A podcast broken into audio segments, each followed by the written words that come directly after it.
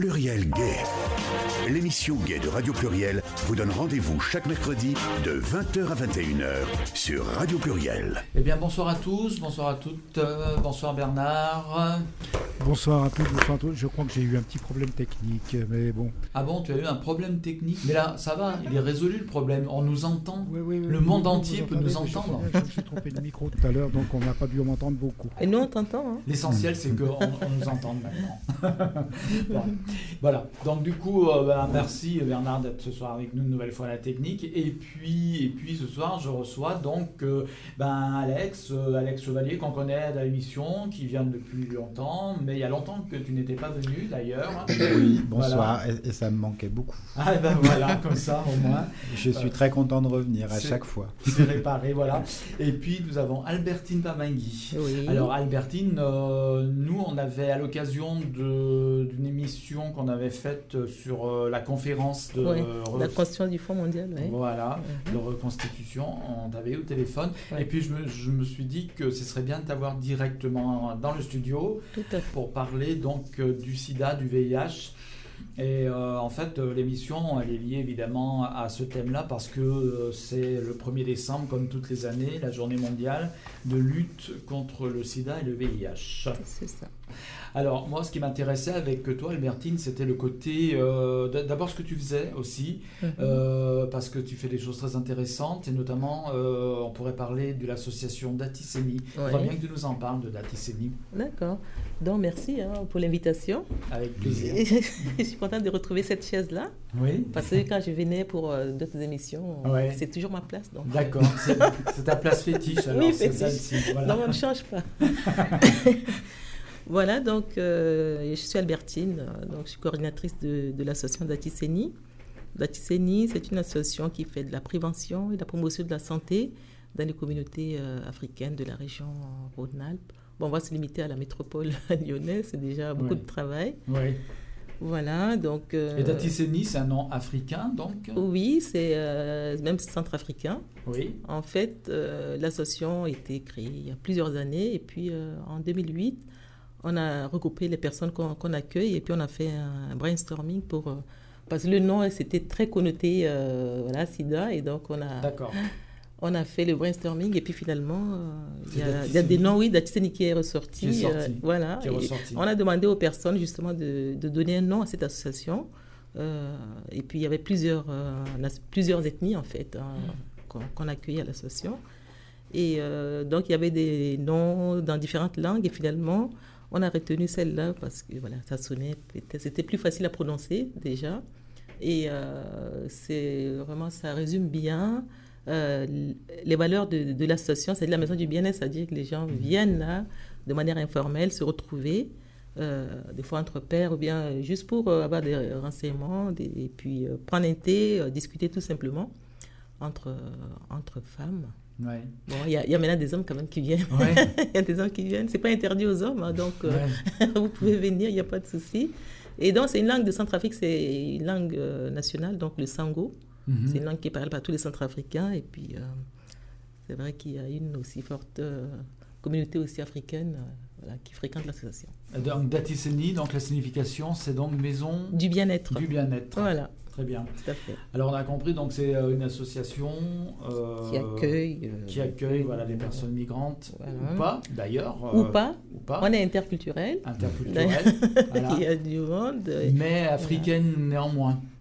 Oui, ma- majoritairement. Oui, Mm. en fait, euh, l'idée de la société, vraiment, on s'est basé aussi sur euh, l'épidémiologie du, du VIH à l'époque, en fait. Oui, hein. d'accord. Euh, et donc, effectivement, ce lieu était dédié vraiment à accueillir euh, les femmes ou les personnes en fait, qui sont dépistées, par exemple, euh, pour une, une maladie euh, chronique, donc le VIH, les hépatites puis le cancer. Ouais. Et donc, euh, ça fait partie des maladies euh, tabous. Et euh, comme euh, il n'y a pas vraiment des lieux pour en parler de manière euh, libre, informelle, euh, et Ouais. donc on a créé ce lieu pour permettre justement aux, aux personnes qui sont dans des situations hum, d'isolement ou de vulnérabilité de venir se poser, le temps de prendre un café et puis euh, essayer de construire des projets aussi ensemble. Mm. Donc, euh, c'est, euh, en tout cas, c'est une association qui, qui porte pas mal de, de personnes et puis euh, c'est bon, on est qu'un maillon de la chaîne, hein, parce Ah ouais. que nous, on fait vraiment de, de la médiation en santé. Donc, il y a le volet prévention, euh, où on va vers le public, justement, migrant, pour leur proposer le dépistage du VIH et des hépatites. Euh, et puis, euh, une bonne partie de notre travail, c'est la médiation en santé, qui consiste justement à, à faire le lien entre les professionnels de santé, donc médico-sociaux, et puis, euh, et puis les migrants qui sont dépistés ou bien qui sont justement en situation de dépaysement aussi culturel. On est là aussi pour les accueillir, pour les orienter, pour donner des codes aussi de l'administration française. Ouais. Donc, euh, pour tout dire, c'est pas une, bon, on va dire une nation communautaire, mais c'est pas communautariste. Donc, elle est ouverte. Et c'est vraiment un tremplin pour justement orienter les personnes vers euh, le droit commun. Alors, on reviendra évidemment sur le rôle euh, et les actions de d'Atiseni. Euh, je crois que Albertine, tu connais déjà Alex Chevalier. oui, c'était mon élève, on va dire ça. Vraiment. non, non, on s'est connus à l'ALS. J'étais à l'ALS avant euh, Alexandre. Oui, hein, donc, oui. Alexandre était jeune qui était arrivé. Ah. Voilà, donc. euh, J'étais un enfant quand un enfant. Un bébé. C'était un bébé. Non, Non. je l'ai pris. on, a, on a travaillé effectivement ensemble à la lettre. Moi, j'étais à l'époque coordinateur des actions de prévention jeunes et, et- et Albertine était euh, vacataire Mm. en prévention jeune. Donc, on a travaillé long- assez longtemps ensemble, Assez longtemps. euh, au moins 8 ans, il me semble. Moi, moi, je suis restée 18 ans à l'ALS. Voilà, toi, tu es resté 18 ans. C'est pour ça que c'est un bébé. Moi ça, fait, moi, ça fait que 12. Mince J'ai débranché mon micro. Ah. Aïe, aïe, aïe. Bon, Bah, tu, peux continuer, va tu peux continuer à parler quand même. Ah, Oui. euh, moi, ça fait. euh, bah, voilà. Ça, C'est bon. Moi, ça fait que, que, que 12 ans que j'y suis, Ouais. malheureusement. Pas mal. Et, euh, et c'est vrai voilà, on a beaucoup travaillé ensemble. Et puis Oui. aujourd'hui, on se retrouve parce que maintenant, c'est mon élève. Voilà. C'est mon prof maintenant, t'as vu hein à la, Ah à la- Maître élève. inversion des rôles. quand même. Exact. à la- à la fac, parce qu'on a créé effectivement, euh, enfin, je- on a créé il y a deux ans un, un DU, un diplôme universitaire de conseil éducation à la sexualité, Mhm. à, à la faculté Lyon 1. Et euh, À la fac de médecine. oui, à la Oui. fac de médecine, et qui est en lien avec le DU de sexologie humaine. Ouais. Et du coup, dans ce DU, bah, on reçoit beaucoup justement de personnel associatif qui ont envie de venir un peu bah, valider une expérience, euh, enfin, affirmer des compétences aussi. Et Albertine, voilà, c'est déjà énormément de choses. Mhm. Mais, mais je pense que c'est aussi, c'est euh, aussi ouais. une forme de reconnaissance justement de, de ses- à la fois de ses compétences, de ses savoir-faire, etc. Alors, Alexandre, j'aimerais bien que tu nous rappelles ce qu'est la LS pour ceux qui ne connaîtraient pas encore. L'ALS, donc c'est l'association de lutte contre le sida et pour la santé sexuelle qui a été créée en 85 à Lyon, Ouais. 1985. Donc, une je très précise. ancienne association. Ouais. Bah, la plus première, ancienne, La première euh, même euh, ouais. à Lyon. La plus ancienne, effectivement, sur Lyon. C'était la première association créée en région, hein, en, euh, en France. Donc, c'est effectivement une, une vieille dame, cette euh, association, qui, euh, bah, qui depuis, euh, depuis 85, a évolué dans ses missions, a évolué euh, évidemment en fonction aussi de, du VIH et de ses évolutions. Euh, c'est vrai qu'aujourd'hui, bah, on accompagne toujours des personnes séropositives, notamment au niveau social, sur l'accès aux droits, accès aux soins, etc. On a des, trois programmes de prévention, qua- euh, oui, trois programmes, quatre programmes de prévention euh, en direction au public euh, cible, donc les publics migrants, et, et du coup, c'est pour ça qu'on travaille aussi en partenariat avec des TICENI Ouais. sur de nombreuses actions de dépistage et autres. Un programme en direction des personnes incarcérées. Donc on travaille beaucoup dans les, les maisons d'arrêt régionales. un programme en direction des jeunes, qui lui existe depuis euh, longtemps. Mais Albertine y travaillait déjà il y a 18 ans. Euh, et puis un programme en direction des jeunes HSH, donc des jeunes euh, gays, on va dire, hein, Ouais.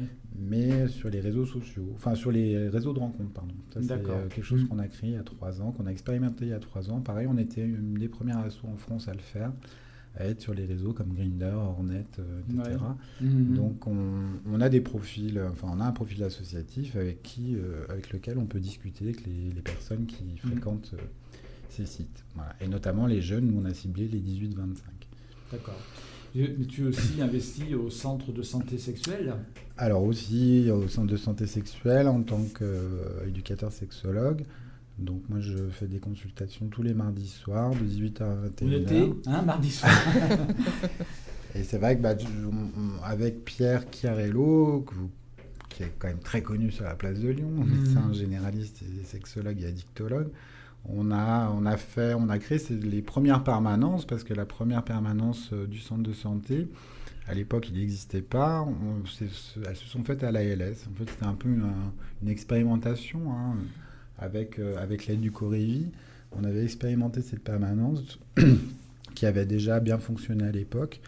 Et après, on a, euh, dès qu'on a trouvé des locaux, donc euh, rue 5 rue du Griffon, le centre a été lancé et les, permanences se sont développées. C'est-à-dire que maintenant, on a des permanences du lundi au, vendre- au jeudi soir, de, de 17h à- de 18h à 21h. Une permanence le samedi après-midi aussi.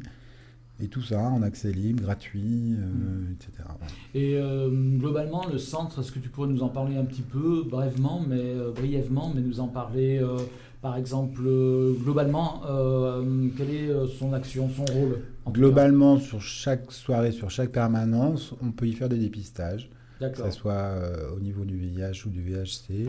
On peut avoir une écoute ou psychologique, euh, avec donc des psychologues, ou sexologique avec des sexologues. On peut, euh, sur certaines soirées, euh, rencontrer des sages-femmes, par exemple, pour des examens gynécologiques. Enfin voilà, l'offre aujourd'hui est en train, de- enfin, on essaye d'étayer effectivement de plus en plus l'offre. Euh, on a des groupes de parole aussi. Albertine Mhm, a, oui. a aussi animé, co-animé. Un euh, groupe de parole avec des femmes, justement, sur la vie affective.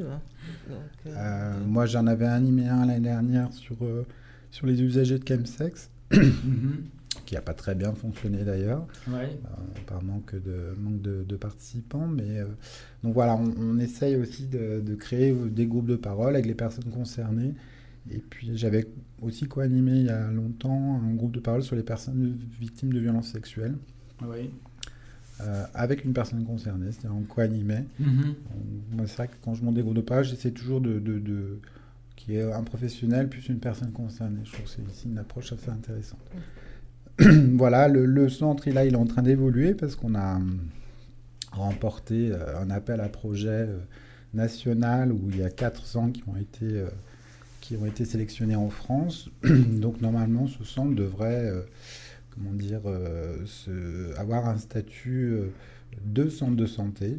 C'est-à-dire qu'on va pouvoir recevoir les personnes euh, avec leur carte de sécu, etc. Enfin, Ce n'est pas le cas actuellement. non, aujourd'hui on est en, vraiment en, en- en Voilà. roue libre, Mhm. Euh, mais il va avoir un côté beaucoup plus euh, comment Médical dire, euh, alors médical non, mais en tout cas plus ouais, plus, plus institutionnel. Ouais. Euh, Mais il en- y avoir des consultations médicales, du coup. Oui, aussi. Mhm. Euh, je- du coup, ça permettra aussi d'élargir l'offre de dépistage. On va pouvoir faire, je pense, toutes les IST. Mhm. Euh, Enfin voilà, l'idée c'est avant tout d'ouvrir aux différentes, enfin d'ouvrir le plus largement possible. Après, ça sera un centre quand même un peu plus communautaire, parce que c'est aussi l'appel à projet demandait à ce qu'on soit quand même plus communautaire et en direction notamment des, des populations euh, chez Sach. Ouais. Euh, voilà, donc ça va évoluer. Il va falloir un peu de temps parce que le temps de se mettre, euh, on va dire, aux normes administratives, c'est- un sacré travail qui aujourd'hui est mené aussi par le Corévi et puis euh, par l'association euh, Virage Santé. Donc tout ça est en cours. Mais effectivement, euh, c'est plutôt une bonne nouvelle pour Lyon qu'on ait aussi un centre de santé sexuelle. Il y en a très peu en France. hein. Aujourd'hui, il y a 190 à Paris. Ouais. Euh, et à part lui, il n'y en a pas d'autres. Mhm. Donc c'est vrai que on a vraiment la chance d'avoir été sélectionné parmi ces, ces quatre projets. On a eu d'ailleurs récemment la visite de la ministre, Madame Buzyn, qui est venue à notre rencontre euh, Ouais. pour faire le tour du centre et de tous ces professionnels. C'était à On était l'occasion- très fiers. C'était oui, c'était à l'occasion d'ailleurs de la conférence de reconstitution. Ouais, complètement. Oui, on, bah oui, en plus on était fiers parce que c'est aussi une reconnaissance du travail qu'on a Mhm. effectué jusqu'à maintenant parce que euh, ce centre finalement on l'a porté un peu à bout de bras. Enfin, euh, financièrement il n'y avait que le Corévi qui a mis de l'argent dedans. Euh, ni la ville, ni l'ARS, euh, ni la métropole n'avaient mis un copec euh, dans ce centre. Donc c'est vrai qu'on... Et ça fait 3-4 ans qu'on tient quand même euh, avec euh, des bénévoles, avec euh, quelques personnes, effectivement, qui sont salariés. Quelques salariés de Virage Santé Mais aussi. très peu. Et en même temps, on se rendait compte qu'il y avait un réel besoin. Enfin, Mhm. pour le coup, ce, ce centre, il, il plaît parce que, parce que déjà on est ouvert tard, parce que l'ambiance est quand même plutôt sympa. On n'a Ouais. pas l'impression d'arriver dans un, dans un centre de santé. Mhm. Euh, voilà, vous pouvez boire un thé, un café. Ouais, il y a un euh, accueil, euh, et, puis, et géographiquement, c'est bien situé aussi. Et puis sur en les plus, pentes, voilà, euh, on est en bas des pentes, on est plutôt, on est, on donne directement sur la rue. Enfin voilà, il y a, il y a- il y a un truc comme ça convivial, détendu et que les gens apprécient vraiment. Ouais. Et le centre de santé travaille donc avec des associations. Donc on a parlé de collaboration Oui, avec la TCI, mais d'autres associations. Je pense à Caviria par exemple. Alors, il y a Cabiria ne fait pas de permanence euh, Mm. pour l'instant. Après, on travaille en lien avec eux. Évidemment, ils nous envoient du monde ou on leur envoie du monde. Euh, dans les associations aujourd'hui présentes, donc on a effectivement. Datiseni, on a l'ENIPS, on a la LS, Mm. Il y a On a. Aide, euh, Keep Smiling, euh, et puis, et, euh, je n'ai pas oublié non plus euh, le collectif lesbien lyonnais, euh, et puis le jardin d'été. aussi. Oui. Voilà. Et en fait, le principe, et, c'est un principe aussi original, mais qu'on voulait aussi euh, vraiment affirmer, c'était toujours un, un co-accueil entre des soignants, donc des personnels hospitaliers ou des médecins de ville, et des personnels associatifs ou des militants associatifs. Ouais. Et c'est vrai que d'avoir cette double culture comme ça à l'intérieur d'un même lieu, c'est vraiment intéressant parce que du coup, ça parle aussi à tout le monde. Quoi. Voilà. Mais euh, en tout cas, non, c'est une belle expérience. Oui, tout à fait. Alors, ce qu'on va faire, on va faire une petite interruption musicale. Première interruption musicale, on va passer euh, bah, une diva béninoise, An- Angélique Kidjo, Mm. et euh, ouais, qu'on va écouter maintenant. Ah. Un titre qu'elle interprète en français. Pluriel gay. Non, jamais. Non, jamais. Non, jamais. Ne cédez jamais. et la foule saoule comme il se doit. Les bonnes gens vous montrent du doigt. Porte toujours ce que tu crois, même s'ils disent que ça ne se fait pas. Tous les combats se gagnent sur la distance. Y a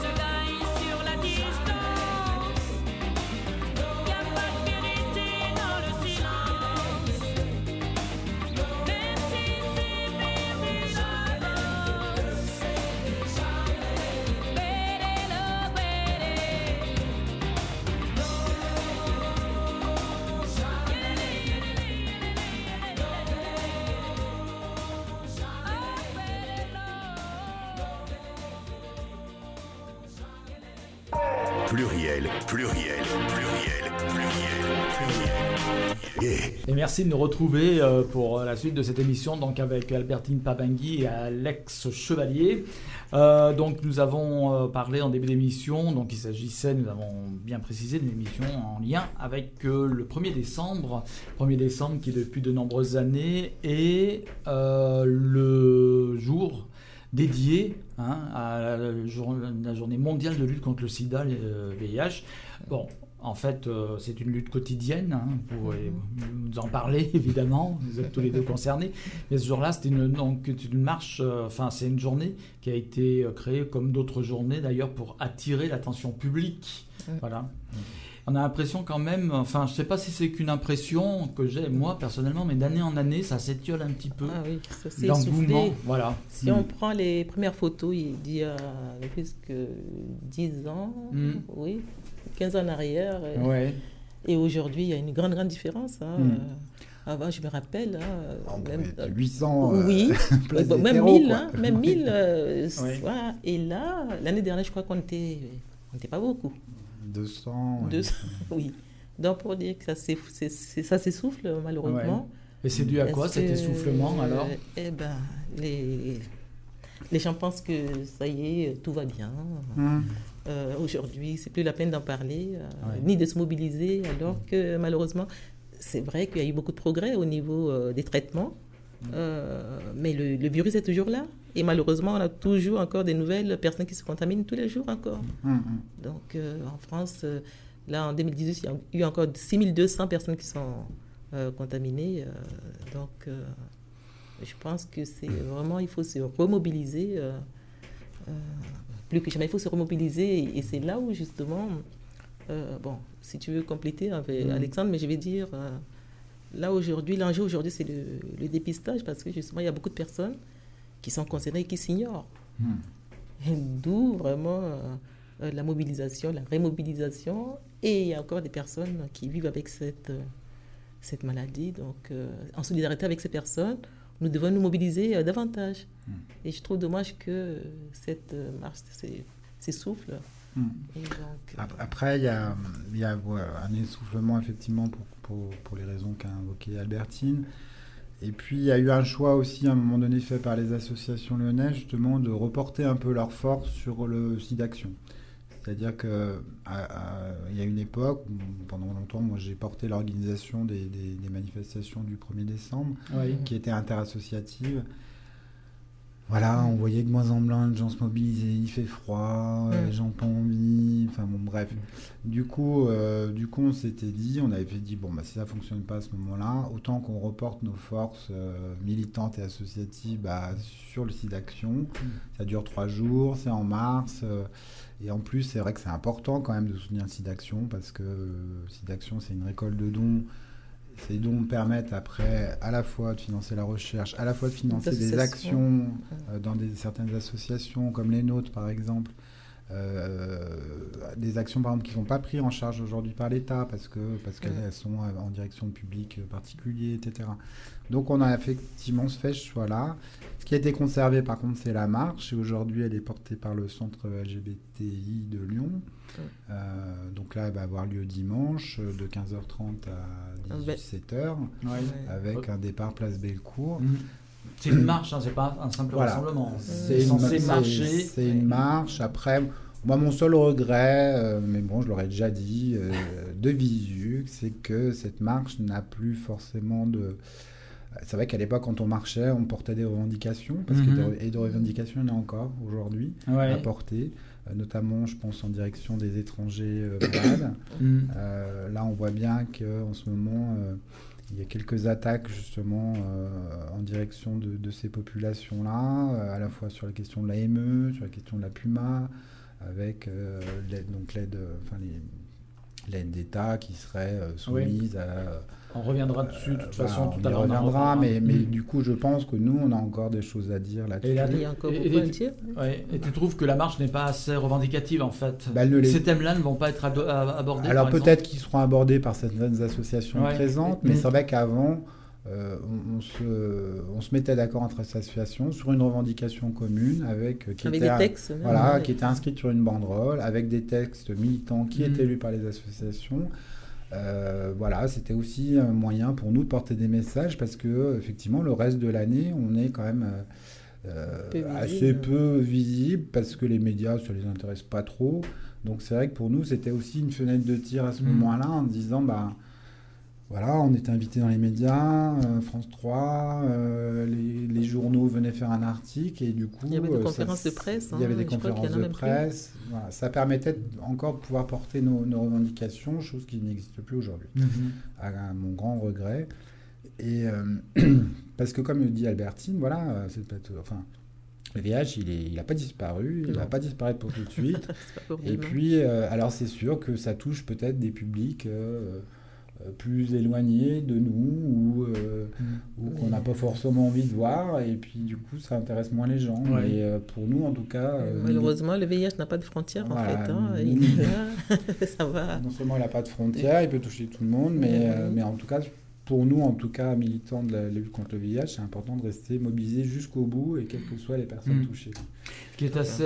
Enfin, le VIH, le sida, ce qui est assez surprenant, enfin, pas surprenant, non, c'est pas, c'est pas une surprise, mais c'est le fait qu'il y a toujours été une maladie qui a été un peu encapsulée, je dirais, dans Mhm. des, euh, dans des, pour, par des, pu- enfin, pour des publics particuliers. Mhm. C'est d'abord la maladie des homosexuels. Le sida, c'était le cancer gay, le premier, voilà.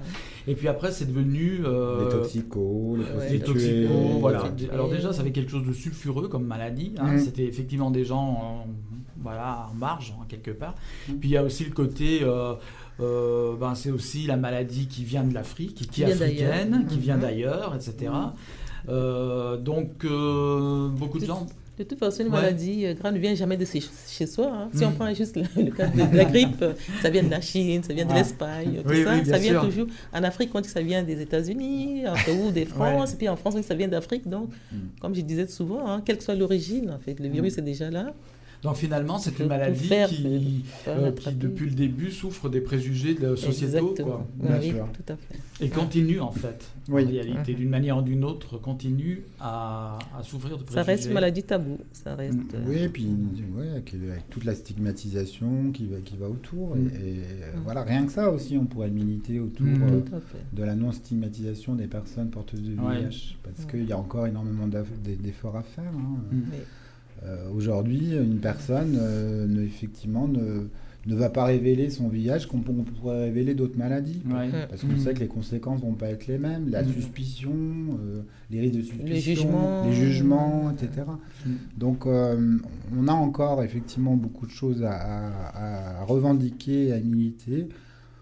Voilà, bon après c'est peut-être des phases, aujourd'hui c'est comme ça, demain Mm. ça sera différent.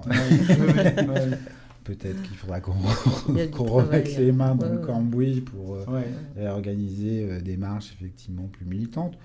Bon, c'est vrai que moi aujourd'hui, enfin en tout cas au niveau de l'ALS, nous on se concentre plus sur, sur le site d'action parce que parce que c'est ça nous permet de porter des actions euh, de plus grosse envergure et notamment des actions de dépistage voilà, un peu partout sur Lyon. Euh, voilà, je pense qu'il y a aussi ça, c'est que les associations ne peuvent pas non plus se démultiplier à l'infini sur Mm. un tas d'actions. Donc on est obligé de Oui. faire des choix. Et, Oui, on a des problèmes aussi de moyens humains. Oui. En tout cas, pour les, les petites associations, c'est Ouais. c'est- c'est dramatique. hein. Bien sûr. Le, le travail est énorme. Il y a Mm. très peu justement de, de personnes. Et puis, les bénévoles, euh, bon, il existe des bénévoles, on ne peut pas non plus cracher sur euh, ah bah le oui. peu qui, qui, Ah qui bah non. militent avec nous. Mm. hein. Mais il, il en faudrait plus. Ouais. Il en faudrait Mm. plus. Et malheureusement, Là le aussi, bénévolat a- dans la VIH, c'est pas Ouais. très att- attractif. C'est pas. Il y a un voilà. désengagement aussi peut-être, parce qu'au début, il y a eu euh, peut-être beaucoup Ouais. d'engagement, notamment des associations Ouais, euh. LGBT, gays, lesbiennes, Mm. essentiellement. Et puis après, euh, ça s'est un peu dilué, tout ça. Puis il y a eu aussi un effet choc quand la maladie est arrivée, Mm. puisqu'on a des médias qui aiment aussi faire des, euh, des, des sensations, je dirais, hein, euh, parlaient de, de maladies qui étaient presque comme une euh, nouvelle euh, peste, quoi. Ouais, que, ouais, voilà. ouais, ouais, On a vu peut-être. des hommes politiques s'emparer aussi de ça de façon euh, voilà, scandaleusement euh, politique, justement, politicienne. Euh, on a l'impression que c'est une maladie que tout le monde pouvait attraper, etc. Puis d'un seul coup, euh, c'est devenu le truc des homos, et puis, Ouais. etc. Après, Alors, les, les as- migrants. les- voilà, les associations homos sont emparées de ça, etc., ont beaucoup travaillé là-dessus. Après, c'est vrai que c'est une maladie qui est toujours restée euh, très sectorisée, je trouve. hein. Mais heureusement qu'il y a les- la mobilisation des, des associations, enfin voilà, Mhm. Euh, les personnes, euh, enfin, ayant des- enfin, les hommes ayant des relations avec, avec des hommes, Ouais. ont beaucoup milité aussi. hein, Ouais, euh, grâce à eux, il y a eu vraiment une grande évolution dans la Mhm. lutte. et. Et c'est vrai que les associations ont une place très très importante. Néanmoins, il y a quand même un désengagement de mêmes associations qui certainement étaient Oui, plus. c'est- vrai que les gens plus- aussi, les militants aussi s'essoufflent. hein, Il y a Mhm. aussi des mi- militants qui Oui. vieillissent. Donc il y a aussi oui. euh, ce Il y a des associations qui ont disparu. qui ont disparu. Mhm. À Lyon, Voilà. c'est vrai qu'on avait, moi, quand j'ai commencé, je sais pas, il devait y avoir 15, 15, Oui, entre on- 15 et 20 associations. Tout à Ouais. fait. Et là, on- certaines ont disparu par manque de militants, par manque de bénévoles, Pas de moyens aussi. euh, par manque de euh, moyens Des subventions certaines. aussi. euh, Enfin voilà, ça a été. Mais bon, il y a, y a quand même encore, heureusement, un- Oui. un, un- un tissu associatif euh, lyonnais qui est quand même assez, euh, assez fort. Il y a aussi Mm, tout un, personnel euh, soignant quand même qui est très ah engagé. oui. Euh, tout ce beau monde est réuni au sein du Corévi. C'est vrai qu'on a un Corévi quand même qui, Qui est, assez, qui est dynamique, ouais, qui est qui assez est très bien. dynamique, qui est assez actif sur Lyon. Donc euh. Qui voilà. le Corévi, on peut aussi rappeler euh, rapidement. Bah, Albertine en fait partie. Le, le, le COREVI, c'est une euh, instance de la démocratie euh, sanitaire. En fait, donc, c'est le comité régional de prise en charge du, du VIH. Mhm. Voilà, donc, euh, il y a différents collèges hein, euh, Oui. dans, dans les établissements de santé. Il y a, il y a les, les personnalités qualifiées, il y a les associatifs, euh, et puis Les il y a per- les soignants. soignants. euh, voilà. Et c'est une institution, euh, comment dire euh, Oui, euh, autonome, indépendante. Autonome, et indépendante. puis, oui, oui. Donc, et ce qui est intéressant, c'est qu'il y a aussi bien les, hum, les associatifs, il y a les, le personnel médical. Mhm. Et donc, on se met tous autour d'une table hein, pour justement euh, Ouais. discuter, prendre des décisions aussi pour. Mm. C'est aussi une un- sorte de veille hein, euh, aussi pour euh, la lutte contre Elle le a un budget autonome euh, enfin, qui, est, euh, qui vient Ouais. des, De- de- oui, de- de- de des l'ARS, hôpitaux, enfin, oui. des hôpitaux.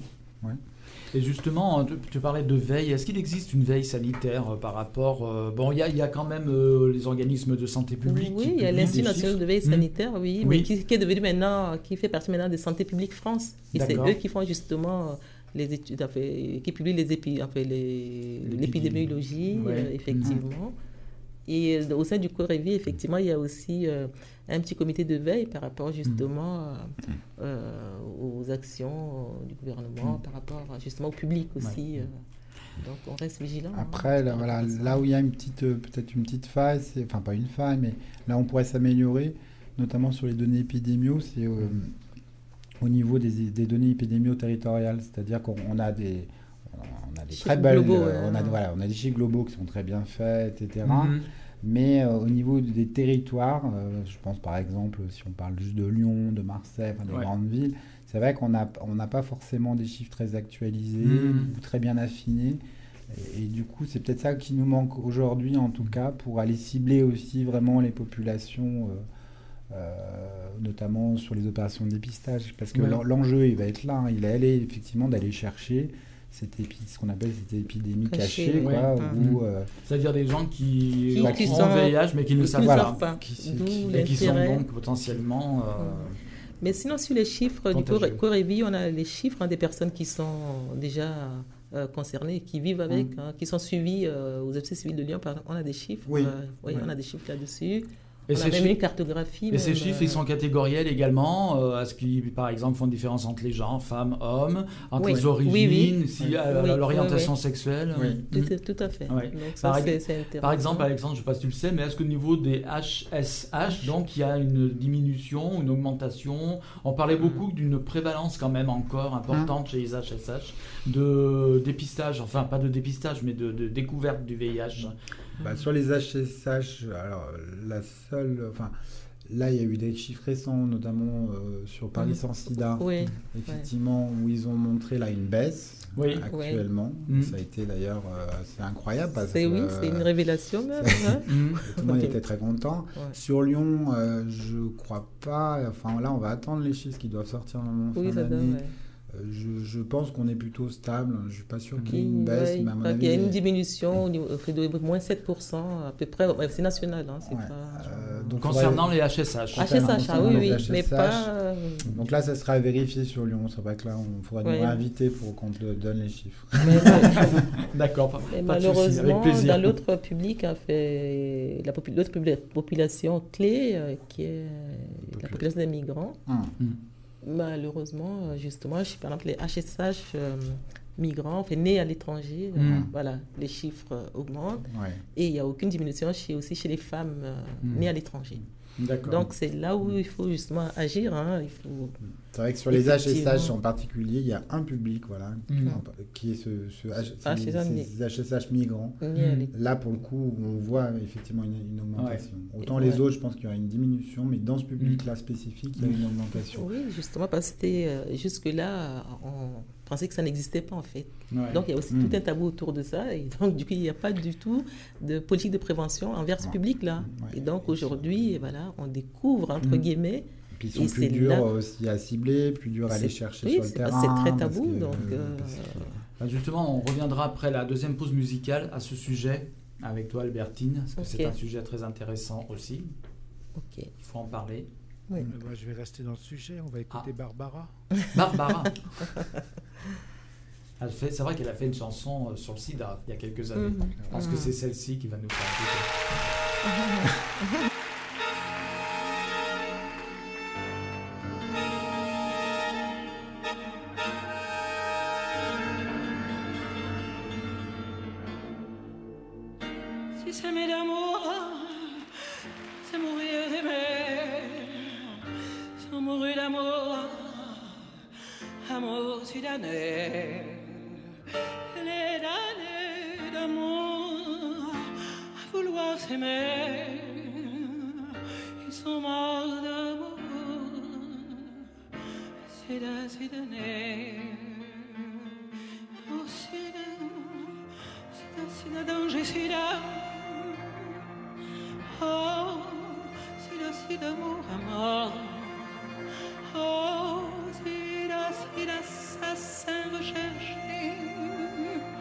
Pourquoi tu nous as mis l'amour à mort? Mon amour malade, Damné d'amour, sida, né à vouloir t'aimer, d'amour à mourir, je peux en mourir, c'est l'année.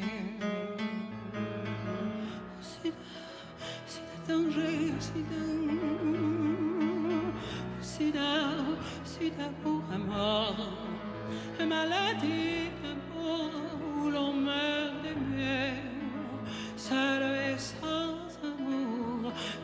c'est d'abandonner. Ah, pouvoir encore s'aimer l'amour, mais sans plus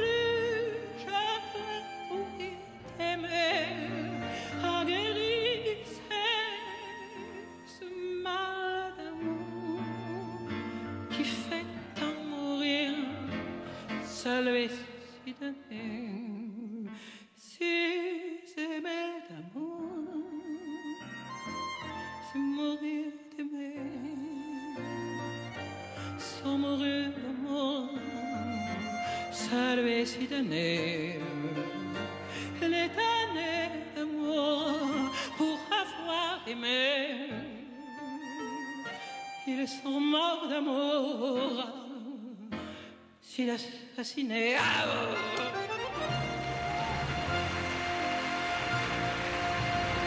Pluriel, pluriel, pluriel. Gay. Voilà, les applaudissements, c'était pour nous, évidemment, c'était pas pour Barbara. Donc, de retour avec Alex Albertine sur, euh, dans l'émission Pluriel Gay. Alors, Albertine, juste un- avant la coupe musicale, on parlait justement du public euh, migrant, euh, africain, d'origine africaine. C'est vrai que c'est un sujet vaste. Euh, im- intéressant et passionnant, même je dirais, comme tout ce qui vient d'Afrique finalement, parce que l'Afrique c'est passionnant. Et euh, en fait, euh, moi je pensais, euh, d'après ce que tu me disais, qu'il y avait euh, dans les cultures africaines, subsahariennes, etc., euh, comment on pourrait dire, un, un tabou systémique, culturel vis-à-vis euh, de la sexualité ou des femmes ou euh, je sais pas. Je sais pas, tu, tu vas me le dire parce que moi je de ne toute sais façon, pas. la Mm. sexualité, bon, euh, sans généraliser, hein, c'est, elle est quand même contrôlée hein, dans Mm. la plupart des sociétés, bon, plus spécifiquement dans certaines sociétés africaines. Et donc, euh, par rapport à, justement euh, à l'orientation sexuelle, ça c'est encore un autre sujet. Ouais. Bah, c'est, réprimé, c'est Ouais. très très mal, euh, Ouais, mal ouais. vu. Euh, ce qui fait que C'est une importation de l'étranger souvent. Oui, voilà. oui, oui, oui. Dans les croyances, on pense que ça vient d'ailleurs, alors que Mm. l'homosexualité a toujours existé dans toutes les sociétés, Mm. sociétés humaines. Sauf que, voilà, dans certaines sociétés, ben, il ne faut pas en parler. faut- surtout, voilà, un homme et une femme euh, sont faits pour se, Ouais. se, se marier, Et faire des enfants. C'est et vrai donc, qu'il y a euh, beaucoup de pays euh, africains qui ont des législations qui pénalisent qui l'homosexualité. pénalisent, bien sûr. Ce qui ne facilite pas le travail sur place par rapport aux associations et donc à la lutte contre le VIH. Tout à fait. Donc, comme je disais, on ne peut pas faire de la prévention justement dans ce public-là parce Mm. que on est dans le déni, on pense que ça n'existe pas du tout. Mm. Et pour le peu de personnes qui, qui, qui font, comment on appelle ça? On ne peut pas parler de coming out parce que ça, ne, Mm. se, ça ne se dit même pas. Ouais. Si voilà, la, la personne est soupçonnée, eh bien la personne va être très très mal vue. Et puis euh, on voit, il y a, des, il y a eu des cas des, des morts. hein. Ouais. On a lapidé aussi euh, Mm. des gens qui ont euh, montré leur orientation sexuelle publiquement. Et donc, euh, dans ce cas, ben, les associations ne peuvent pas du tout euh, aller vers ce public-là. Et donc, comme les gens se cachent, ben, ils ne peuvent pas non plus prendre des précautions pour se protéger. Et ça qui explique aussi aujourd'hui, euh, justement, euh, ce fort taux de contamination dans cette euh, euh, communauté qu'on commence à, malheureusement à voir euh, aujourd'hui. Donc, Et euh, tu disais tout à l'heure, Albertine, que Datiseni recevait beaucoup de femmes. Et moi, je, le sujet aussi, femmes et sida, c'était quelque chose qui, que j'avais abordé l'année dernière avec une, une personne, une fille, une jeune fille, euh, qui était euh, porteuse la- du VIH et qui avait développé la maladie même, et euh, qui euh, ne le savait pas parce que c'était son premier rapport sexuel non protégé, mhm. donc un rapport non protégé. Et elle disait que euh, quand elle allait dans, à l'hôpital, etc., elle se sentait très isolée en tant que femme. Elle dit, moi je discutais beaucoup avec des gays, la plupart du temps c'était des gays. Mais euh, voilà, moi en tant que femme, j'avais pas de groupe de parole, j'avais pas, c'était une femme blanche, hein. Euh, Ouais, j'avais pas de groupe de parole, etc. Et puis je peux pas en parler autour de moi parce que ça fait mauvaise vie, ça fait... euh, voilà la fille qui, alors que c'était son premier rapport, etc. Et euh, elle avait même du mal avec la prise des médicaments, etc. Et elle avait vraiment beaucoup, beaucoup de mal à en parler et à trouver des, des structures. Alors, euh, ça, c'est c'est les femmes et le sida, mais chez Datiseni, donc tu me disais, Albertine, vous recevez beaucoup de femmes. Ou- Oui, on reçoit des femmes. Alors, donc, la spécificité de donc, il y a aussi d'autres euh, maladies chroniques, en fait. Oui, aussi. bien sûr, Voilà. ouais. Mais, euh, justement, euh, ce goût de parole, j'ai dit, il est ouvert. Il est ouvert. Bon, en même, il est fermé, mais il est ouvert aussi Mhm. à d'autres. euh, donc, euh, cette Mhm. jeune femme-là, par exemple, elle peut aussi venir à, à. Il n'y a, Ouais, a aucun problème. Euh, sinon, qu'est-ce que je vais dire par rapport au. Par rapport au femmes, Oui. voilà, par rapport aux femmes, par exemple, tu disais que justement, euh, chez les femmes africaines, le VIH était prévalent, il y avait une forte augmentation même. euh, enfin, je ne sais Oui. pas dans quel pourcentage, je ne sais pas si toi tu le sais, mais.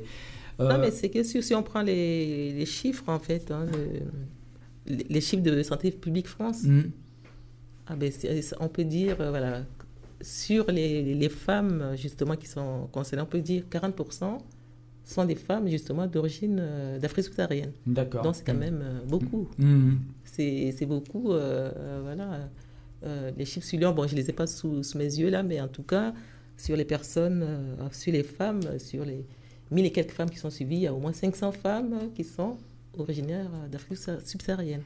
Et euh, malheureusement, ça reste sujet, un sujet très tabou, dont les femmes n'en parlent pas dans, dans la famille, dans la communauté. Il suffit qu'il y ait des soupçons pour que les gens soient discriminés, stigmatisés.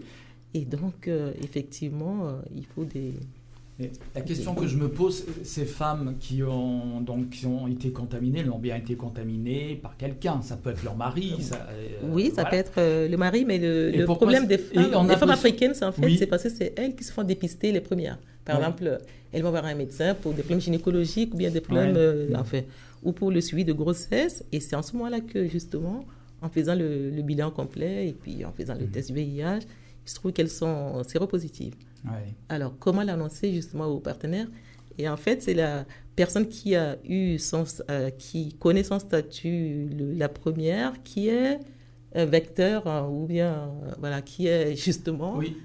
celle Ah qui a ramené la, la maladie dans, dans le couple. Ah oui. Alors que. C'est ça. Donc alors les hommes que- ne se sentent pas concernés. c'est ça. Et donc, du coup, euh, et souvent, j'ai dit ça avec les femmes, je dis, mais pourquoi tu as peur?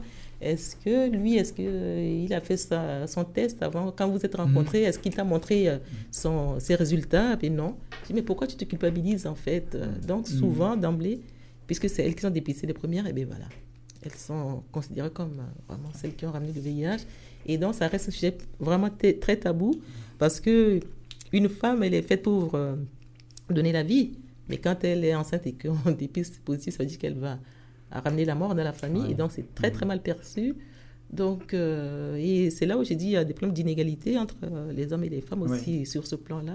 Et tant qu'il y aura cette inégalité, un bien, problème effectivement, universel, c'est le patriarcat en fait. les femmes ont peur même d'aller se faire dépister parce qu'elles disent oulala, Ouais. si je suis dé- dépistée positive, qu'est-ce que je vais dire à mon conjoint, Ah oui. à mon mari euh? Il y a même des femmes même qui ont du mal à, à parler du préservatif ni à proposer le préservatif. Bon, Ouais. c'est pas la majorité des femmes, mais ça existe encore malheureusement. Parce qu'elles disent mais si je propose le préservatif, il va me soupçonner Ouais. d'être déjà malade, ouais. Hein, oui. malade et donc. euh, Et est-ce que les hommes, eux, ces- auraient tendance, pas, par exemple, des hommes qui auraient, on va dire, des relations extra-conjugales, euh, est-ce qu'ils se protègent? Ah, ben ça, c'est très, très compliqué. Il faut faire vraiment une étude hein, pour Mm. ça, parce qu'ils ne vont pas dire. Parce qu'ils euh, peuvent très bien avoir des, des relations hors mariage et puis Bien venir euh, ramener la maladie euh, Bien sûr, dans le hein, couple. mais quoi. c'est Mm. oui, malheureusement, c'est ça dans la plupart des cas, en fait. Mm. Après, l'usage du préservatif, là on parle de la population migrante, mais globalement quand même, on Ouais. voit qu'il y a une baisse hein, de, Ouais. de l'usage du préservatif. Et De ça, quelles que, soient les, quelles que soient les populations. On n'a plus de campagne déjà, tu Ouais. vois, nationale sur, euh, sur le préso. C'est vrai qu'on, on- je pense que on est passé du tout capote à euh, un peu moins, et Mm. là maintenant c'est quasiment plus. Donc, euh, donc c'est vrai que nous on essaye toujours quand même de ramener la question du préservatif, même Ouais. si ça paraît, même si on passe pour des vieux cons. Ouais, ouais. Mais il n'empêche que ça reste plus efficace. Enfin, voilà. Ouais, Alors ça c'est vrai que maintenant, heureusement, maintenant il y a tout un, un panel Oui. d'outils qui existe. Il y a la PrEP, il y a, Mm. voilà, Il y a les traitements. il y a les traitements. euh, donc euh, donc c'est bien qu'on ait tout ce panel-là, mais c'est pas parce qu'on s'est rajouté des outils qu'il faut oublier aussi les anciens. Et, pour moi, le préso, ça reste quand même un outil euh, sur lequel on doit quand même encore porter un discours Ah et, oui. faire- et en faire la promotion. Quoi. Et à Scadatiseni, par exemple, dans les groupes de parole, euh, Oui. tu en parles, tu dis, euh, culpabilises ces femmes, tu, toi Ah et ton oui. équipe, tu leur dis, mais non, il faut le préservatif. Euh, De- là-dessus euh, Oui, mais de toute façon, les, les femmes, euh, elles, elles utilisent. Et puis, bon, en plus, les, les femmes qui vivent avec le, le, le VIH, en fait, euh, il y en a qui n'utilisent même, enfin, qui n'osent même pas ne pas utiliser le préservatif quand elles rencontrent euh, un conjoint. Alors que le traitement aujourd'hui Mm. permet justement aux femmes, enfin, quand les gens prennent bien leur traitement, eh bien, les charges virales deviennent indétectables. Donc, en principe, elles ne transmettent plus. Mm. Mais je peux vous dire, dans les groupes des femmes, euh, Mm. avec on, on a les groupes de parole, en tout cas, les femmes ne, ne veulent même pas, euh, ne, ne pensent même pas, ne pas utiliser le préservatif pour vous dire que elles sont euh, prévenantes, elles, sont, elles protègent même leur, Mm. euh, leur conjoint. Mm. Pour vous dire, mais c'est du côté des hommes, malheureusement, les hommes ne supportent pas le préservatif. Ouais. Et du coup, Alors, chez les HSH, qui il peut jouer effectivement, euh, c'est la PrEP euh, qui s'est développée, euh, qui est peut-être aussi lié- en lien avec la baisse des, Mhm. euh, de- que tu signalais tout à l'heure dans les populations HSH. Euh, la PrEP, on était pour, on était contre. Moi, c'est vrai qu'au début, j'étais un peu sceptique. Apparemment, ça marche.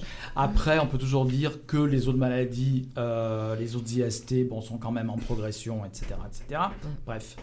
Par contre, la PrEP, est-ce que c'est une chose qu'on peut aborder avec les personnes euh, originaires d'Afrique? déjà, on parle de la PrEP, on parle de TPE, on parle de TASP. Oui. les termes déjà, il Mm. faut justement euh, les démocratiser euh, Mm. parce que, voilà, PrEP.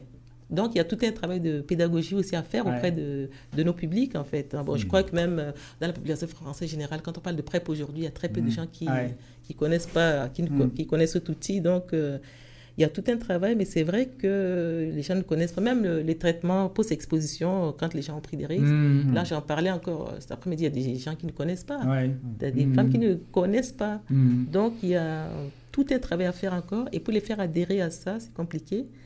Euh, bon, il faut encore du travail, hein, ça va venir.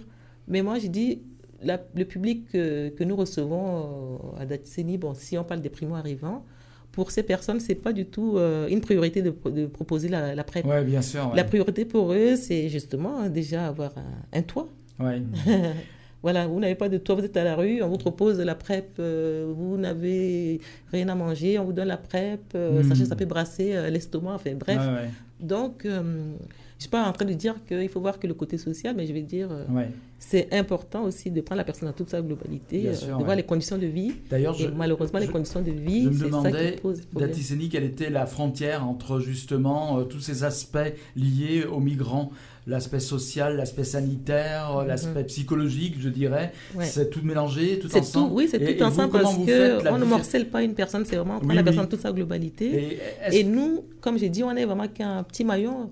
On travaille en lien avec euh, les autres associations. Vous pouvez réorienter des on personnes réoriente, Oui. euh, voilà. Mm. Donc ça, c'est vraiment, on est vraiment l'interface, on réoriente parce qu'on n'a ni les moyens financiers, humains Mm. pour tout prendre une personne dans sa globalité.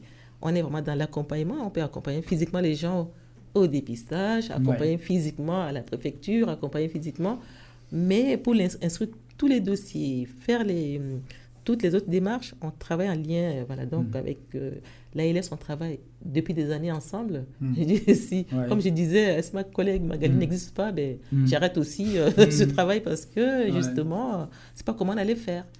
Donc, euh, c'est vraiment un travail de lien. Et voilà, les personnes, déjà, euh, déjà accueillir leurs euh, demandes. Enfin, quand les gens sont dépistés, il y a déjà le choc. Mm. Donc, on reçoit d'abord ce choc-là. Mm. Et puis après, bon, on accompagne la personne Ouais, euh, vers l'autonomie. Donc, on accompagne pour que la personne puisse accéder au traitement Mm. et aux droits. ouais, Mais seul, on ne peut pas y arriver. ouais, ouais. Donc, c'est pour ça puis- l'importance. Et puis c'est vrai qu'il y a aujourd'hui, euh, là où ça devient aussi plus complexe, c'est qu'on a des vagues migratoires voilà, de, de personnes qui ont des parcours migratoires quand même très, euh, chaotique. très chaotiques. ah, et, et on a des personnes qui arrivent dans des états euh, Ouais. vraiment euh, Ouais. très durs, enfin, Ouais. le- avec, qui ont subi des violences sexuelles. Mmh. qui ont Aussi. subi- Et, et c'est vrai que là-dessus, je pense qu'on n'est pas encore, euh, on n'est pas encore très bon, quoi. Enfin, Mmh. on- on- Ah ouais. On n'est pas bon. on est loin d'être bon d'ailleurs. Ouais. Euh, et c'est pour ça que moi je suis, je suis très inquiet hein, dans ce qui est annoncé là, de, de, de Oui. repousser encore, Voilà. dire il faut Les attendre. délais, euh, oui, Oui, ça, Trois on- mois. voilà, on va revenir là-dessus, effectivement. c'est, euh, Parce qu'il y a une politique migratoire euh, endur- enfin, qui s'est endurcie hein, de la part du gouvernement, Mm.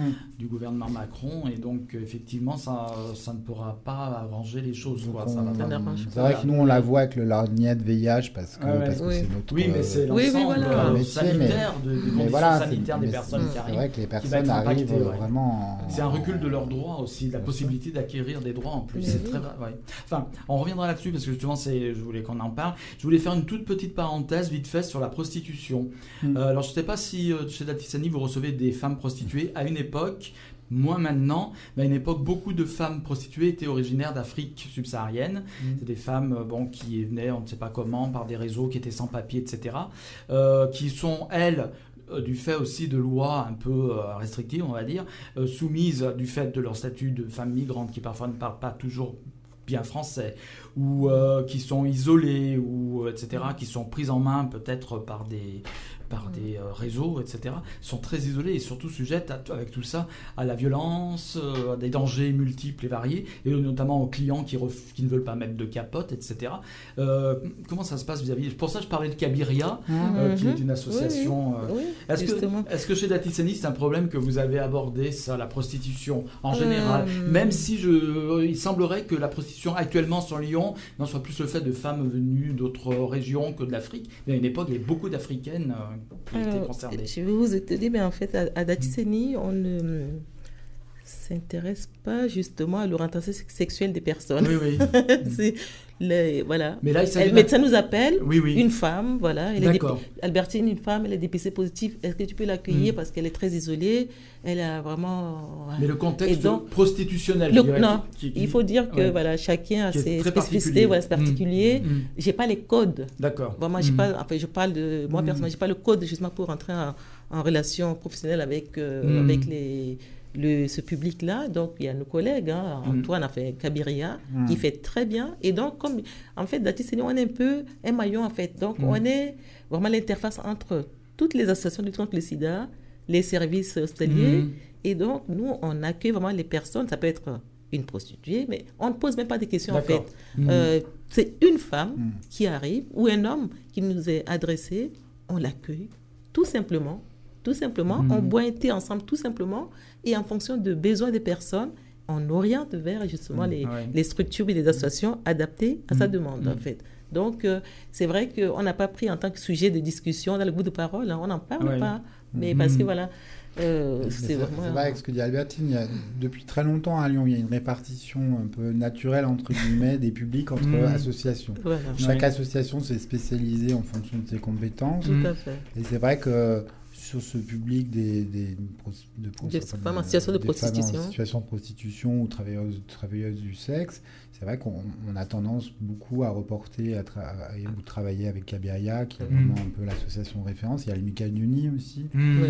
Donc c'est vrai qu'on on laisse faire, j'ai envie de dire, ces associations-là aussi, sur, Ouais. sur le, sur- parce qu'elles le font très bien et qu'elles savent de quoi elles parlent, Mm. parce qu'elles sont en contact régulièrement justement avec ces populations. Qui sont en danger souvent, euh, Alors, pour certaines en danger, notamment pour d'autres- sanitaires. Oui, euh, parce que c'est vrai que beaucoup se sont retrouvés par exemple à l'extérieur Mm. de- des centres-villes parce Mm. que euh, Ouais. parce qu'on les a virés des centres-villes. Oui, voilà, c'est une politique répressive en fait. Mm. Donc, on, euh, est obligé de plus en plus de bouger, par Mm. exemple, d'aller, euh, mais là, il faudrait peut-être les inviter pour en parler, oui, oui, oui. mais d'aller, par exemple, euh, sur, euh, bah, entre Lyon et Bourg, Mm. entre Lyon et Grenoble, où Ouais. on va retrouver en campagne, comme ça, Mm. des, des personnes euh, en Mais situation Cabiria était venu mais il y a des années en arrière, c'est vrai, ce serait intéressant de. Oui, oui. Oui, parce que alors, du coup, en plus, ils ont eu euh, des vraies difficultés financières et ils en ont encore Mm. aujourd'hui Mm. pour faire aussi reconnaître justement leur, euh, leur mission.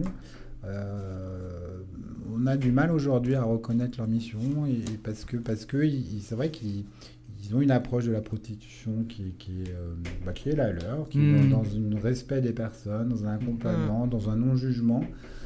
Et c'est vrai qu'ils ont, ils y ont perdu des plumes quand même depuis. Ouais. euh, Mm. donc, ce serait intéressant effectivement de, les- Ouais. de les faire revenir pour voir euh, comment, euh, bah, comment ils s'en sortent, parce qu'ils s'en sortent quand même. Ouais. Ils, font Oui, quand même, ils continuent à être sur le terrain. D'ailleurs, je les Mhm. salue et félicite pour, Mm.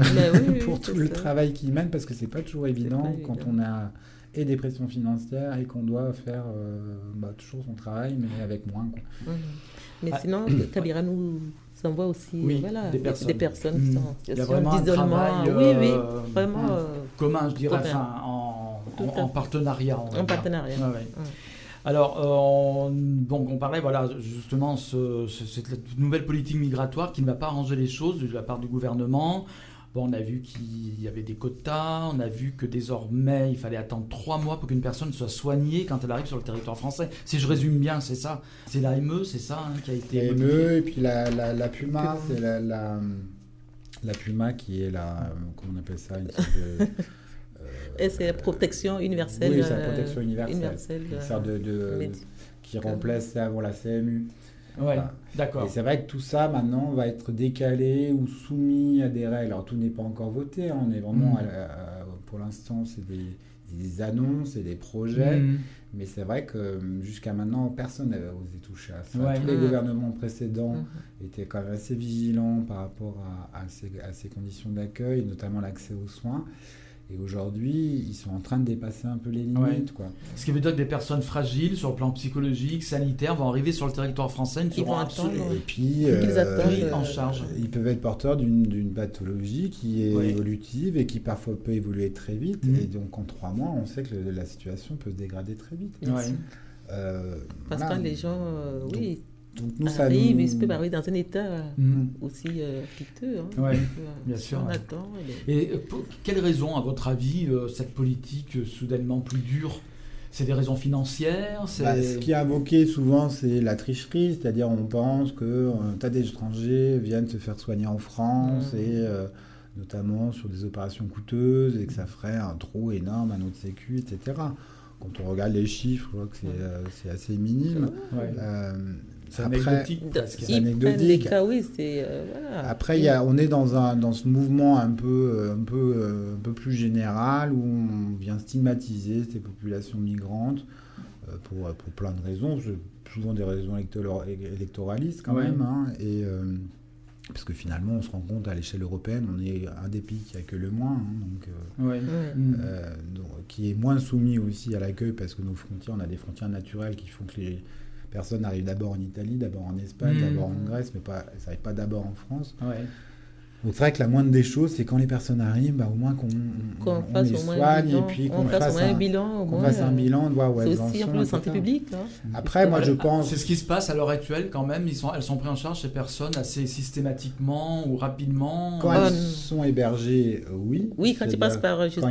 Quand ils sont euh, effectivement hébergés. les demandeurs d'asile, oui. Voilà. Ouais. Dans un CADA, pas- ils ont Oui, droit à la passe. Oui, mais pas euh, Parce les qu'il y a les migrants, hein. demandeurs d'asile, il y a les migrants qui ne sont pas demandeurs d'asile. C'est ça, il y a des migrants qui n'ont jamais été voir un médecin pendant des Mm. années. Mm. Ouais. Donc, euh, on ne peut pas non plus tout généraliser. euh. Après, heureusement, on a des associations qui font ce travail-là de, Ouais, de- de ouais, ouais. première.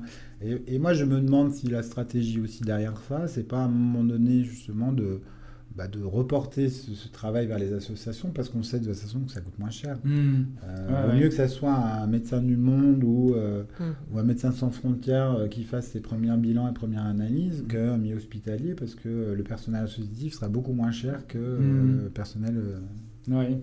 Enfin, voilà. Donc il y a peut-être cette logique-là aussi derrière, de se dire bah, finalement on va laisser ça aux assos. Oui, c'est des logiques financières, on fait comptable, hein, on va dire et ça. Puis, euh, et- et puis derrière, bah, si ceux qui s'en sortent, on les récupère.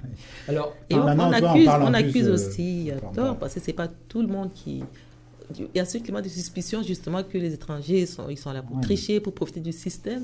C'est pas non plus tous les étrangers qui, qui profitent du système. Il y en a qui ne sont même pas Ah informés, qui ne savent même pas euh, que ça existe en fait. Mm.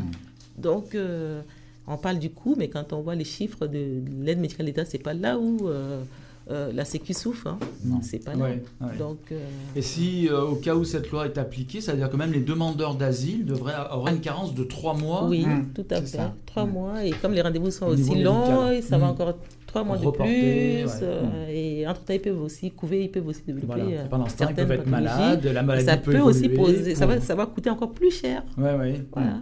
Donc, euh, au lieu de faire la prévention, on veut Mm. plutôt, justement, tant que les gens tombent malades, pour euh, les soigner. Et Alors, euh, grave quand même. On a parlé de prévention, tu en as parlé Albertine, je rebondis là-dessus maintenant parce Oui. que vous faites de la prévention tous les deux dans vos associations et donc du dépistage. Le dépistage c'est important parce qu'il y a beaucoup de personnes qui ignorent leur statut sérologique, des personnes notamment qui, sont, Mhm. qui ont le VIH mais qui qui ne le savent pas. Ouais. Voilà. L'enjeu aujourd'hui, justement, de la lutte contre le, le VIH, c'est vraiment c'est le, le dépistage. On sait que les gens transmettent le virus parce qu'ils ne savent pas. 70% des gens qui transmettent, c'est parce qu'ils ne le savent pas. Si les gens le savent, ils ne vont pas non plus transmettre. Et c'est aussi important de se faire dépister parce que si on dépiste la personne positive, si on la met sous traitement, cette personne euh, aura une charge virale indétectable et donc elle ne pourra, pas, elle pourra plus transmettre. C'est pour ça que l'OMS parle des 3,90. Hein. Euh, et donc l'enjeu aujourd'hui, c'est qu'on dépiste avec 90% des personnes qui vivent avec le VIH Mm. doivent connaître leur statut sérologique. Et sur les 90% euh, dépistés positifs, euh, ces personnes doivent être mises sous traitement. Et donc 90% des personnes ne peuvent plus transmettre. Donc, Hmm. si on continue sur ce schéma-là, d'ici à 2030, 2040, euh, le virus euh, va disparaître. Hmm. Bon, Ouais. ça, c'est des calculs. Ouais. Voilà. Est-ce que vous Mais pensez- c'est vraiment Est-ce que c'est réalisable? C'est c'est- c'est possible, euh, c'est possible Après, au niveau on- du troisième euh, 90, parce que Ouais. si on met les gens sous traitement aujourd'hui, Ouais. en fait, à Lyon, on a déjà les 90, hein, les- On toutes les est- personnes qui sont on mises est sous plus traitement. même, on est à 93. Voilà, Euh, donc c'est c'est pas mal. Il y a juste sur le dépistage, on doit être à 89. Ouais. Ouais. Mais euh, sur le reste, on est à 93, 94. Après, il y avait un objectif. euh, alors, est-ce que c'est possible en 2030 J'ai envie de dire oui. Mhm. Mais il y avait un objectif quand même déjà pour 2020 qui était de 95, 95, 95 et qui n'est toujours pas atteint. Ouais. Hmm. Donc 2020, c'est demain. C'est demain, c'est vrai. Donc à moins hein. qu'on ait un sursaut comme ça en, en un Un Un mois, miracle, hop là. euh, je ne pense pas qu'on y arrivera. Euh, euh, et c'est vrai que voilà, y, y il y a sans doute des choses euh, encore à améliorer. Il y a, hum, des choses à faire connaître. Il y a, à mon avis, on doit avoir plus de promoteurs, notamment au niveau du dépistage. Ouais. Euh, on doit permettre à plus d'associations de pouvoir dépister. Mm. Euh, bah, par exemple, c'est bientôt le cas Oui. de, de Oui, Oui, oui, qui- tout à fait. On a demandé, on a demandé euh, la- l'agrément auprès de, de l'ARS. hein, Parce que pour euh, l'instant, à- à Datinisi, ils pouvaient nous accompagner sur les opérations de dépistage, mais ils ne pouvaient Mm. pas les faire les Piquer. gestes D'accord. euh, piqués. Ouais, Et ouais. Aujourd'hui, ils, ont- ils vont avoir l'agrément, donc ils vont pouvoir tout faire de A à Z. D'accord.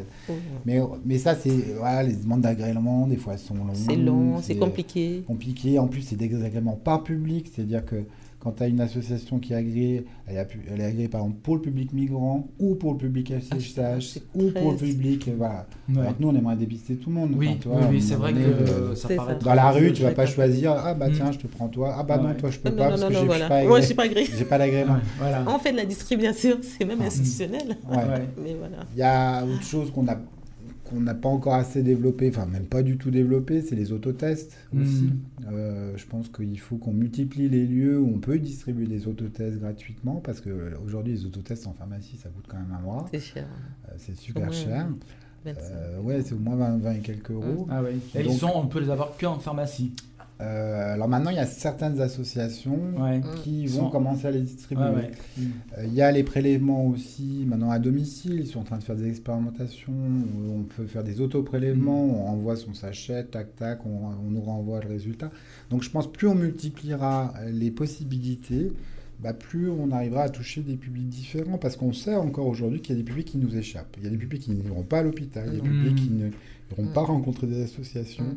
Et voilà, il y a des publics qu'on n'arrivera pas à trouver sur le terrain parce que parce qu'ils n'ont pas envie qu'on les trouve tout simplement. C'est ça. Enfin, je veux dire, euh, Ouais. quand vous êtes un homme euh, qui a euh, des relations sexuelles avec un homme, mais qui à côté de ça est marié, a 3-4 Mm. enfants, a une Ouais. femme, etc., Mm. euh, si euh, il va pas prendre le risque qu'on le voit rentrer euh, euh, faire au centre de dépistage du coin ou machin parce qu'il a peur qu'un collègue le voit. Enfin voilà, Mm. c'est ces types de profils-là aujourd'hui qu'on n'arrive pas. Ou les jeunes migrants, effectivement, Ah, HSH, euh, qui ont surtout pas envie qu'on les étiquette comme HSH, parce que Mhm. sinon ils risquent de se faire euh, Oui, il y a les parents, euh, il y a- ennuyer Ouais. ou casser la figure. Enfin bon, bref. Donc il faut, euh, Il faut des il faut qu'on multiplie voilà, tout ça pour effectivement arriver à, à finalement à, à s'adapter à chaque, euh, à chaque Public, parti- ouais. public particulier ou à chaque contrainte aussi, parce que je parle plus, c'est pas forcément les publics, c'est plus les contraintes de chacun. Quoi. Et ça, c'est une énorme partie de votre travail aussi. Oui. Oui. oui, oui, tout à Mm. fait. C'est, euh, si je prends le cas de Delphine, bon, c'est vrai qu'on n'a pas encore l'agrément euh, pour euh, dépister, mais depuis euh, plusieurs années, on, on travaille en partenariat avec euh, Aide, l'ALS, en fait. On mobilise justement les migrants pour euh, justement les amener euh, vers le, le dépistage. Et euh, c'est vrai que c'est pas évident. C'est pas évident. hein. Mm. Parce qu'on a ce public-là d'aller vers et Ouais. On se fait attaquer, on se fait traiter de tous les noms, mais euh, il, faut, il faut tenir. Ah, il faut êtes- tenir parce qu'on est vous, des vous êtes, vous êtes bonne quand même. dans ça. vous lâchez 3-4 euh, vous lâchez 3-4 bénévoles de, De- de- sur un oui. quartier. Ah bon Elle te On ramène ramène, euh, 10-15 personnes Oui, oui. euh, avec voilà. le sourire. Donc il faut plus encore déjà qui dépistent parce qu'on ramène du monde et puis Voilà. ça bloque parce que justement il y a peu aussi des personnes qui dépistent donc ça nous euh, Mm. ralentit. Mais, euh, mais c'est vrai que c'est un vrai métier hein, de- Ah d'aller oui. convaincre quelqu'un Oui. dans la rue. C'est pas comme donné à tout le monde. hein. Parce que imagine, toi, tu es dans la rue, on vient te voir, on dit Voilà. Tiens, voulez-vous faire dépister Tu as fait Ben, tes courses et puis on dit mais est-ce que vous avez deux minutes?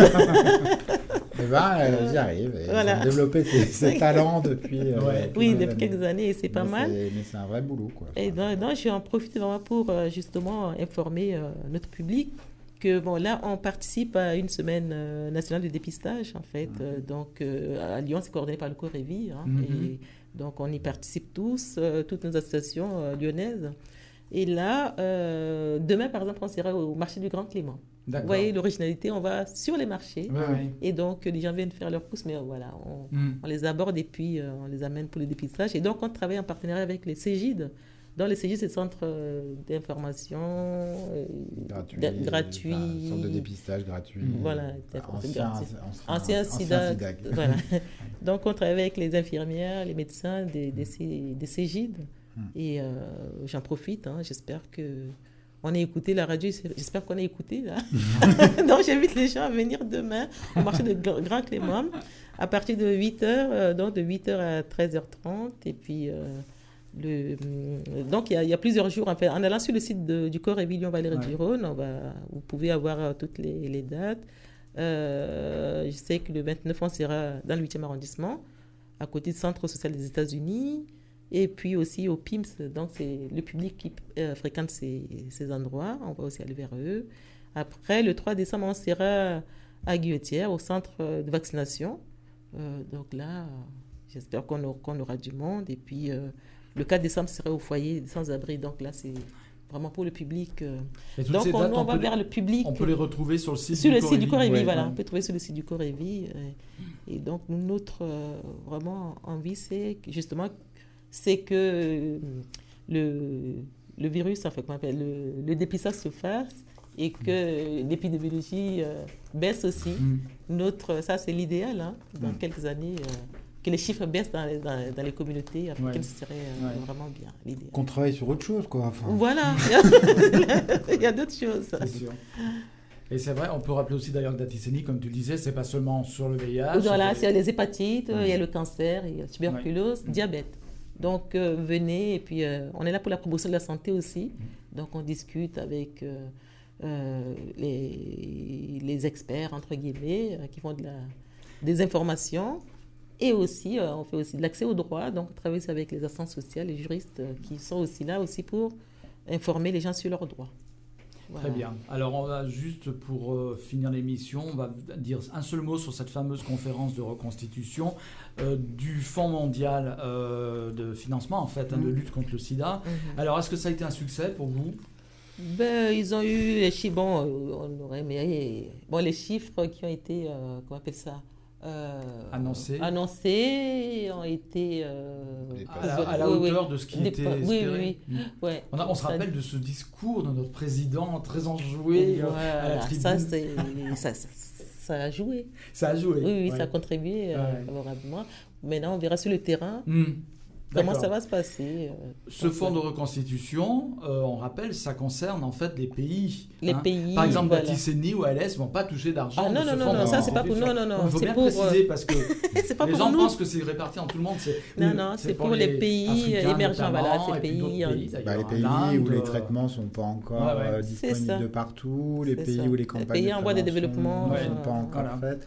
Voilà, il y a effectivement encore d'énormes efforts à faire dans, dans certains pays. Nous, fait. on est bien lotis hein, dans, Ouais. Oui, oui. dans le monde. Ah non, oui, Oui, c'est on peut clair, pas oui. se, plaindre pour, euh, pour ça. On hein. peut trouver un traitement partout, Voilà. on peut euh, Faire des examens, faire, se faire faire des des- examens, faire dépister de partout. Enfin, Ça a été un chemin long, mais qui a abouti à quelque Voilà. chose. Ça a été aussi le travail des associations qu'on évoquait, parce que c'était Oui. pas gagné dès le départ. pas hein. gagné, Quand on se remet justement en arrière, euh, ouais, c'était pas gagné. Maintenant, c'est vrai que ça va même mieux, les fonds même. mondiaux, même en Afrique, euh, à l'époque, hein, personne ne pouvait payer Ouais. euh, le traitement. Ouais, Mm. ouais. Et donc, c'est grâce à la mobilisation des associations aussi euh, qui a fait qu'aujourd'hui, justement, Mm. on arrive à, à avoir la baisse des, des coûts de traitement dans ces pays-là. Euh, parce qu'un traitement coûte, coûte 1000, 1000 euros, personne euh, là-bas pourra se le procurer. Bien sûr.